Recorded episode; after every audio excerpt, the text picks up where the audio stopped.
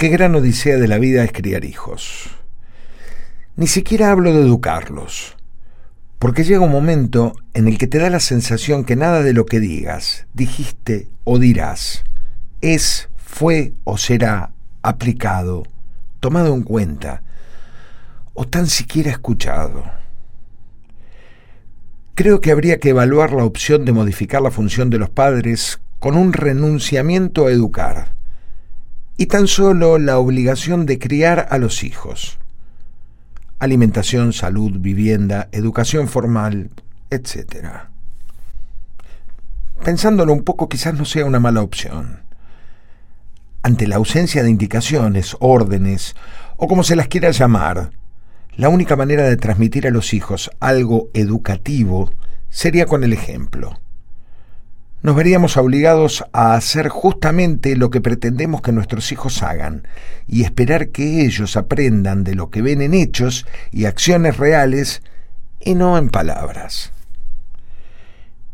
Y los que nos quejamos porque nos sentimos víctimas de nuestros hijos adolescentes, deberíamos pensar cuántas veces ellos fueron víctimas nuestras durante su infancia. Tenemos la obligación de educarlos sin la más mínima experiencia y con la posible ayuda de nuestros propios padres, de quienes no queremos escuchar ni un solo consejo.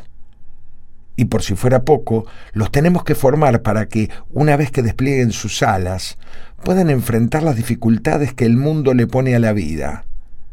Pero el mundo en el que los educamos no tiene nada que ver con el que ellos van a enfrentar 20 años después de nuestras clases magistrales. Si asumiéramos que la educación de los padres es una tarea inútil, creo que seríamos todos mucho más felices y relajados. Los padres, porque nos quitamos una responsabilidad enorme condenada al fracaso. Los hijos, porque no tendrían que aguantar nuestras directivas día tras día. Incluso quizás podríamos llegar a lograr que no nos odien en un futuro cercano. Quizás. En fin, qué tanto preámbulo para una pequeña anécdota de jardín de infantes. Periodo de adaptación. Primer día, una hora. Segundo día, dos. Tercer día, tres. Cuarto día, dos horas. Y uno, solita la criatura. Quinto día, solo una hora y las últimas dos, el nene solo con su maestra jardinera y sus amiguitos. Y a partir de la semana siguiente, todos los niñitos solitos y no hay que volver a ir. Un año. Un año entero me tuve que quedar en el jardín de infantes. Era el varoncito, el mayor, el primero, y supo aprovechar la falta de experiencia más de tres horas en una sala afuera del aula, de lunes a viernes, de marzo a noviembre. Y mi hijo, que estaba entretenidísimo, salía cada 15 minutos a verificar si yo me había ido. Un día, después de las merecidas vacaciones de invierno, decidí que ya era tiempo más que suficiente. Y me fui. A la media hora me llamaron por teléfono. No entendí nada de lo que dijeron, porque los alaridos del nene impedían escuchar otra cosa regresé y terminamos juntos la salita verde. La nena, tres años menor, salió mucho más independiente. Empezó a hablar con un idioma desconocido para el resto de la humanidad. Alineaba a sus muñecas y les charlaba durante horas, contándole historias, dándole todo tipo de indicaciones, retándolas incluso. Creo. Porque no decía una palabra que yo conozca, las exclamaciones, los enojos, los mimos se distinguían perfectamente unos de otros por las diferentes inflexiones de la voz.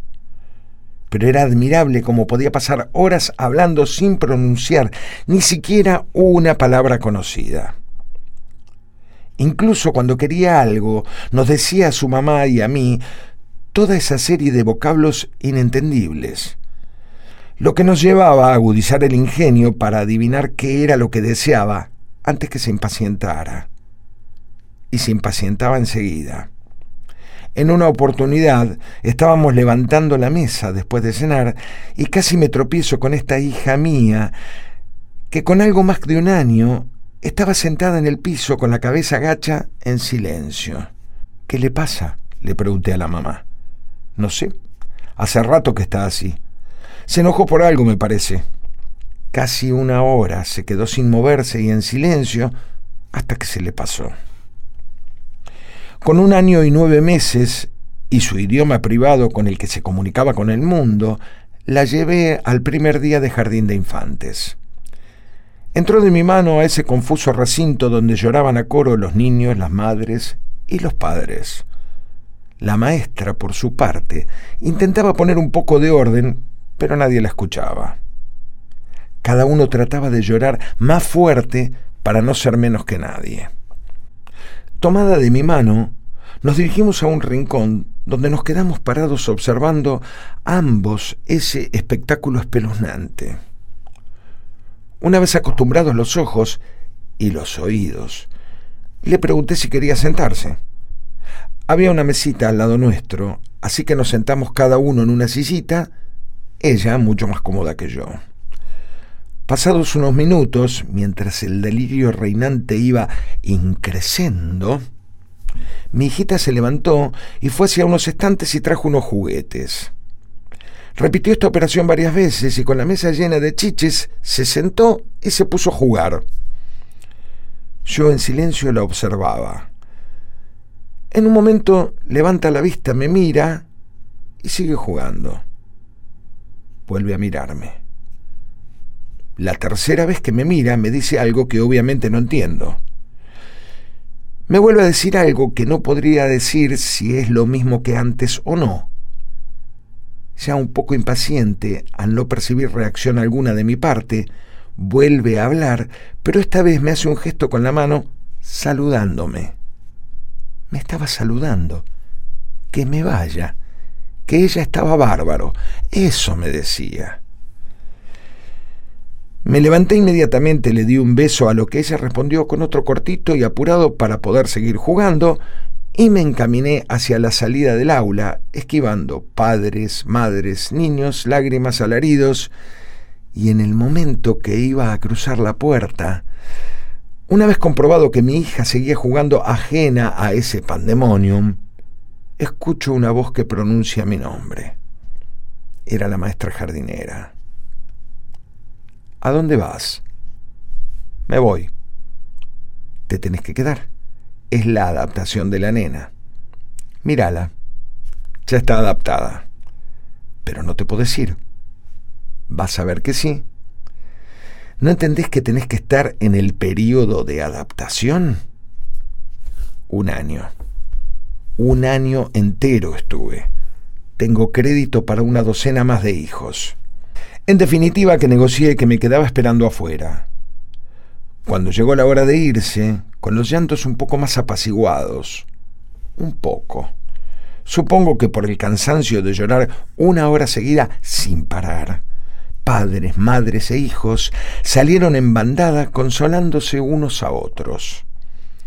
Pasado el malón, entré al aula vacía, me acerqué a mi hija para llevármela, mientras la maestra agotada me miraba. La nena me dijo un montón de cosas que supuse que significaba que no quería irse. La convencí cuando le dije que mañana volvíamos a venir.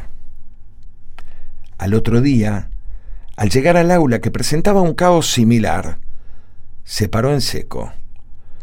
Me dijo una frase, me abrazó, me dio un beso, con lo que entendí que se estaba despidiendo, y se fue solita a su mesa a jugar con sus juguetes. Qué placer inmoral me dio despedirme de todos los papás y las mamás que se quedaban haciendo la adaptación de sus nenes. Me lo tenía más que merecido.